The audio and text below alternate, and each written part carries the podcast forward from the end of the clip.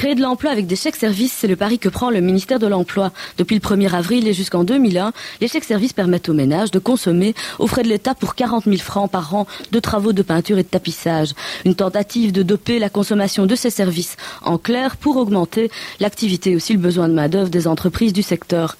Les 512 demandeurs d'emploi liégeois inscrits dans cette catégorie professionnelle renoueraient ainsi avec le salariat. À l'instar des travaux en ALE, cette mesure veut faire passer en clair une activité souvent réalisée en noir et contrairement à la LA, les chômeurs retrouveraient un contrat de travail. L'Alpem fournira aux particuliers la liste des entreprises de la région autorisées à bénéficier des chèques services à partir du 15 avril. Les entreprises peuvent encore s'inscrire, il leur en coûtera 1000 francs par an.